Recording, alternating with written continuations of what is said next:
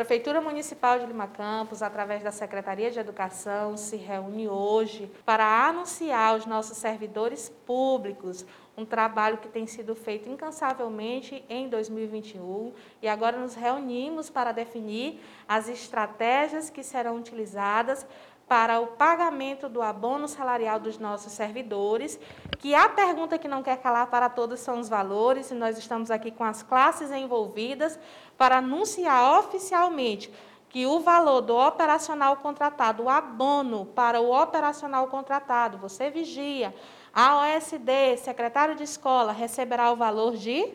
1.500. Professores efetivos, a presidente do conselho, professora Márcia Rosana.